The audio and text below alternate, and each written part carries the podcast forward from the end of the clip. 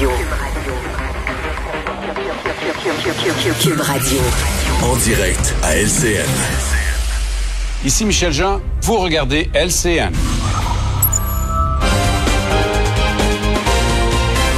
7h30, bienvenue au Québec matin pour ceux qui viennent de se joindre à nous. C'est l'heure du commentaire de Danny Saint-Pierre. Bonjour Danny. Salut Pierre-Olivier. On te rejoint dans les studios de Cube Radio pour se parler de l'entretien d'urgence qui est requis au métro P9. Là, on pouvait lire ça dans le journal de Montréal, des révélations de notre bureau d'enquête. Et franchement, en lisant ça, moi qui emprunte ce métro-là euh, assez souvent, je me dis, euh, c'est assez inquiétant. Le ciel aurait pu me tomber sur la tête. Tout à fait. Comme, euh, comme Obélix craint depuis très, très, très longtemps, le ciel aurait pu te tomber sur la tête parce qu'il y a eu un déficit d'entretien qui est quand même assez grand. On se souvient que cette station a été installée en 1976 avec tout le reste du lot olympique euh, qui a son lot d'histoire aussi, euh, avec des morceaux de ciment qui tombaient à l'occasion, un toit qui a eu à refaire et défaire et refaire. C'est un lieu qui est assez mythique pour les défauts de construction en général. Tout est fait en béton et des ingénieurs ont, levé un flag, comme on dit en bon français, puisqu'il y avait un risque d'effondrement. Moi, ça me fait beaucoup réfléchir euh, au syndrome de la pépine. Vous savez, quand on construit euh, un paquet de trucs pour être capable de couper un ruban puis de présenter de l'innovation, de l'étalement, puis avec l'arrivée du REM, euh, quand je vois un déficit d'entretien de structure comme comme on voit dans le réseau de métro de, de Montréal, puis dans nos aqueducs, puis dans tout ce qu'on a de bâti, qu'on a pelleté par en avant en se disant, ok, l'administration suivante va devoir le faire. Ben là, on est à on est à la croisée des chemins. On a des rues qui sont qui sont pour réparer des trucs. Est-ce qu'on doit vraiment construire et continuer de s'étaler à tout prix? Parce que quand on construit, ben, veut, veut pas, on va devoir l'entretenir. Puis plus on construit, plus on repousse plus tard.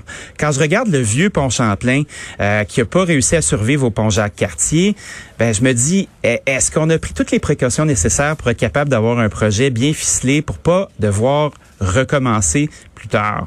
Donc, en voyant euh, cet incident ce matin, euh, je crois que ça allume tous nos lumières. Puis comme contribuable, on a, on a besoin de se mettre le nez là-dedans, puis de s'assurer que des grosses infrastructures comme le REM soient vraiment bien conçues et faites pour durer et qu'il soit et qu'elles soient entretenues ces infrastructures. Ben euh, tu veux également nous parler ce matin du passeport vaccinal. C'est une grosse annonce aujourd'hui 13 heures et on le sait, on le sait, ça va chialer. Ah ben c'est sûr que ça va chialer, mais on est une majorité de la population à être doublement vaccinée. On a besoin de ça pour être capable de continuer. Euh, L'industrie euh, de la restauration, des bars, les hôteliers, le tourisme, l'entrée d'Américains au pays, euh, tout ça a été dû à la double vaccination, qui est une forme de précaution pour qu'on puisse remettre le pied dans la vie réelle, la vie d'avant, puis qu'on puisse avoir notre économie qui recommence.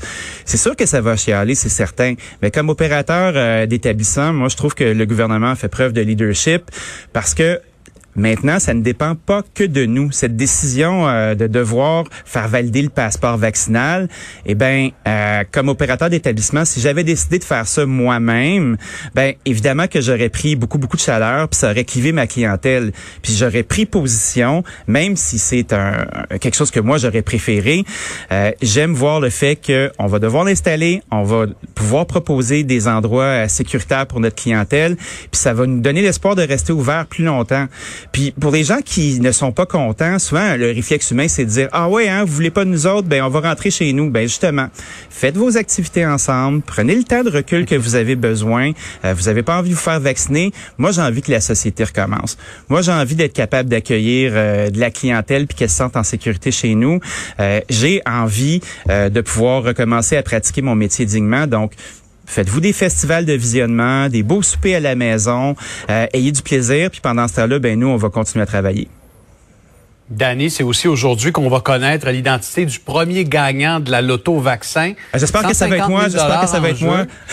Qu'est-ce que tu fais avec ces 150 000 dollars si tu les remportes? Je paye mes dettes. je paye mes dettes de restaurant depuis un an et demi. ouais, ouais. Ben, je t'aiderai. Si je gagne, euh, je viendrai t'encourager assurément. Merci, Danny. Merci beaucoup. Bonne journée. Au revoir.